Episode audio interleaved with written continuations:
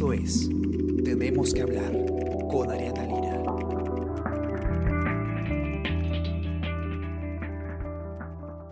Hola a todos, ¿qué tal? ¿Cómo están? Espero que muy bien. Yo soy Ariana Lira y hoy tenemos que hablar de pruebas, de pruebas de coronavirus. ¿Por qué? Porque el Ejecutivo ha hecho un anuncio importante y es que eh, va a cambiar la estrategia para luchar contra eh, el COVID-19 y como parte de este cambio de estrategia que está liderado pues, por la ministra de Salud Pilar Macetti, está un cambio importante, que es que se va a ir sustituyendo paulatinamente las pruebas rápidas por las pruebas moleculares, por este famoso hisopado que eh, demora un poco más en tener resultados, pero que sabemos ya son resultados eh, mucho más eh, precisos, mucho más específicos.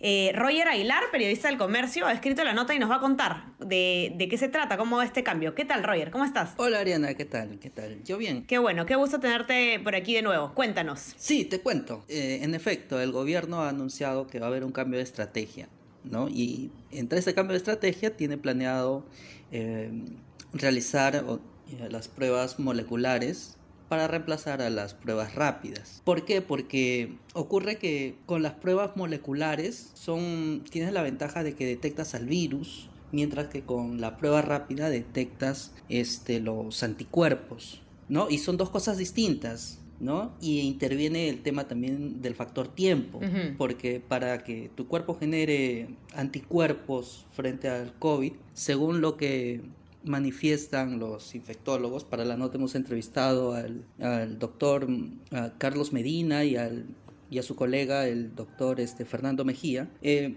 para que tu cuerpo genere anticuerpos, em, se toma alrededor de dos a tres días una vez que el paciente presenta síntomas. Entonces, ahí recién este, la prueba rápida puede salir positiva, ¿no? Pero... Claro, entonces digamos, si tú estás contagiado, pero en tus primeros días y te hacen una prueba rápida, no vas a salir positivo, ¿no? Esa es una gran, una gran falencia de la prueba rápida. Sí, exacto, exacto. ¿Por qué? Por lo que acabamos de decir, ¿no? Que tu organismo todavía no tiene los anticuerpos. Mientras que las pruebas moleculares, como detecta el virus, este, lo puede diagnosticar... Eh, antes de, ¿no?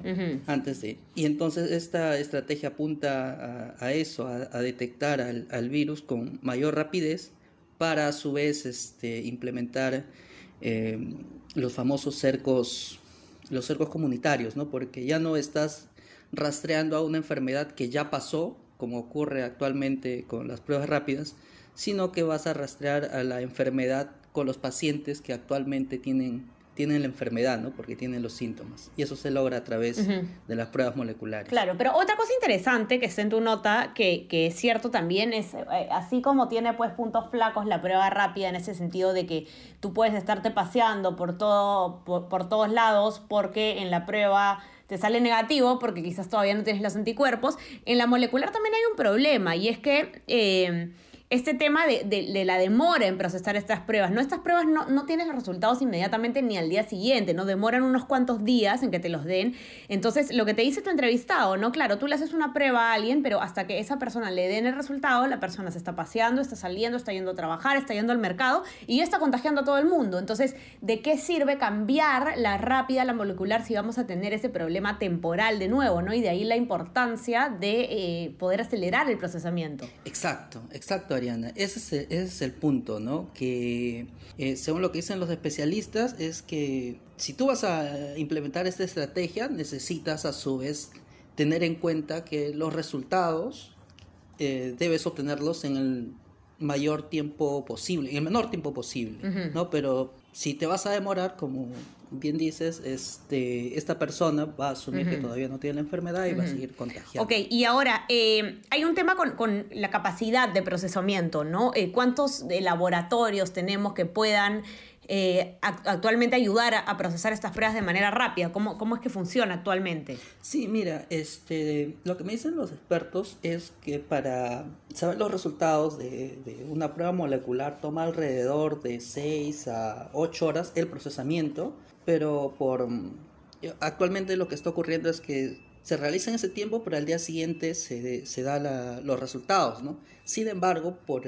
la gran cantidad de, pruebas que se vienen realizando, hay casos en los que se han reportado que esto llega incluso a tomar hasta seis días, ¿no? Este, y actualmente en el país tenemos 19 laboratorios, según reporta en su, en su página web el Instituto Nacional de Salud.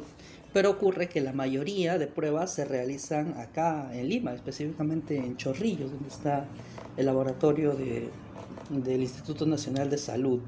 Entonces lo que dicen este, los expertos es que se tiene que aumentar la, el número de laboratorios, ¿no? justamente para procesar mayor cantidad y en un tiempo más, más razonable, justamente para tener esa información más en tiempo real y de tal manera que este, se pueda intervenir para lograr este resultados más, más eficientes. Ok, ahora hay un caso que tú, muy interesante también en tu nota, Roger, que, que hablas de, de eh, cómo está funcionando este tema en Colombia. No sé si nos podrías contar esto para, para más o menos tener una idea, ¿no? Sí, mira, lo que dice el médico infectólogo, el señor este, Fernando Mejía, es que en Colombia pasaron de tener dos laboratorios al inicio de la pandemia a tener alrededor de 100 en la actualidad. Y según lo que cuenta este señor, el señor este Mejía, es que ellos lograron aumentar este, sustantivamente la cantidad de laboratorios porque se apoyaron en las universidades, apoyaron esas, esa fortaleza que tenía su sistema. ¿no? Mientras que en el caso nuestro, este, que llevamos 5 o 6 meses de, ya de pandemia y el número que tenemos de laboratorios son 19 en el caso público y son 9, privados, ¿no? Con la eh, a nivel nacional son esas cifras. Exacto, a nivel nacional, con la precisión que los privados, ustedes están en Lima, y con la precisión adicional que la mayoría de pruebas en el sector público se realizan aquí en, en Lima, ¿no? específicamente en Chorrillos, alrededor de del 50%, un poco más todavía. Se procesan en el, en el INS de Chorrillos, ¿no? Otros datos interesantes, Roger, de tu nota, eh, que me gustaría que puedas compartir, es eh, la cantidad de pruebas, ¿no? Eh, hay un, uno que, que, me llamó a mí la atención, que es solamente la cuarta parte del total de contagios que se han diagnosticado en el país se han hecho a través de la prueba molecular, ¿no?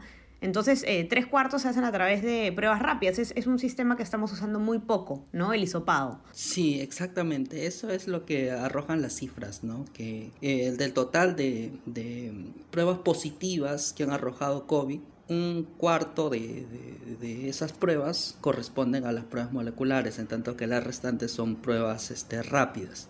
Y justamente con el anuncio del gobierno lo que se busca es, entiendo, es invertir estas cifras, ¿no? Y ya utilizar este, cada vez menos las pruebas, este, eh, las pruebas rápidas. Ok. Ahora, eh, tienes tú también datos sobre las regiones, ¿no? Las regiones que más usan pruebas moleculares. Sí, exacto. Mira, en el caso de las regiones, lo que hemos detectado es que, por ejemplo, ahorita se habla bastante que la pandemia está golpeando en el sur y en el oriente, ¿no? Y ahí, por ejemplo, en Tacna eh, hay un 2,85%, un 3% ¿no? de las pruebas positivas que han arrojado COVID, que son específicamente pruebas moleculares. En Moquegua estamos hablando del 0,26, en Puno el 0,37, en Arequipa el 2,87 y en Ucayali el 0,7. Digamos el 1%, en otras palabras. ¡Wow! ¿Y en Lima? En Lima, a ver. En Lima yo creo que tenías una cifra súper grande, ¿no? El 60%, ¿no? 60%. más del 60% del total de pruebas moleculares realizadas se han hecho acá. En otras palabras, o sea, de 100 pruebas que han arrojado positivas, este, 60 moleculares corresponden a Lima. Mientras que si vemos en el caso de Ucayali que 0,7% es de los 100 positivos, solamente una ha sido molecular, 99 han sido pruebas rápidas. Ok. Eh, bueno, Roger, estaremos atentos entonces, no solamente atentos a este cambio de estrategia, sino a este punto muy importante que recoges tú en tu informe, que es la velocidad del procesamiento, ¿no? No importa, como dice uno de tus entrevistados, que hisopemos a medio mundo, que nos pasemos haciéndole el hisopado a todo el mundo eh, de manera masiva, si es que no se va a procesar la prueba rápido, porque vas a tener a esas personas pues contagiando a otras hasta que se les dé los resultados. Ese va a ser, eh, creo, el, el punto, el punto en el que se va a poner el foco. Ahora, Así que nada, estaremos atentos y Roger, muchas gracias por tu nota. Los que nos escuchan, entren a leerla, nuestra web elcomercio.pe o a nuestra versión impresa para los que tengan acceso. Eh, no se olviden también de suscribirse a, nuestros, eh, a nuestras plataformas para que puedan escuchar todos nuestros podcasts. Estamos en Spotify, en Spreaker, en Apple Podcast. Y no se olviden también de suscribirse a nuestro WhatsApp, El Comercio te informa, para que les pueda ir llegando lo mejor de nuestro contenido a lo largo del día. Roger, lo máximo tenerte por acá. Cuídate mucho. Gracias, Ariana. De igual manera. Chau, chau. Cuídense todos, ya conversamos. Chau. Esto fue Tenemos que hablar.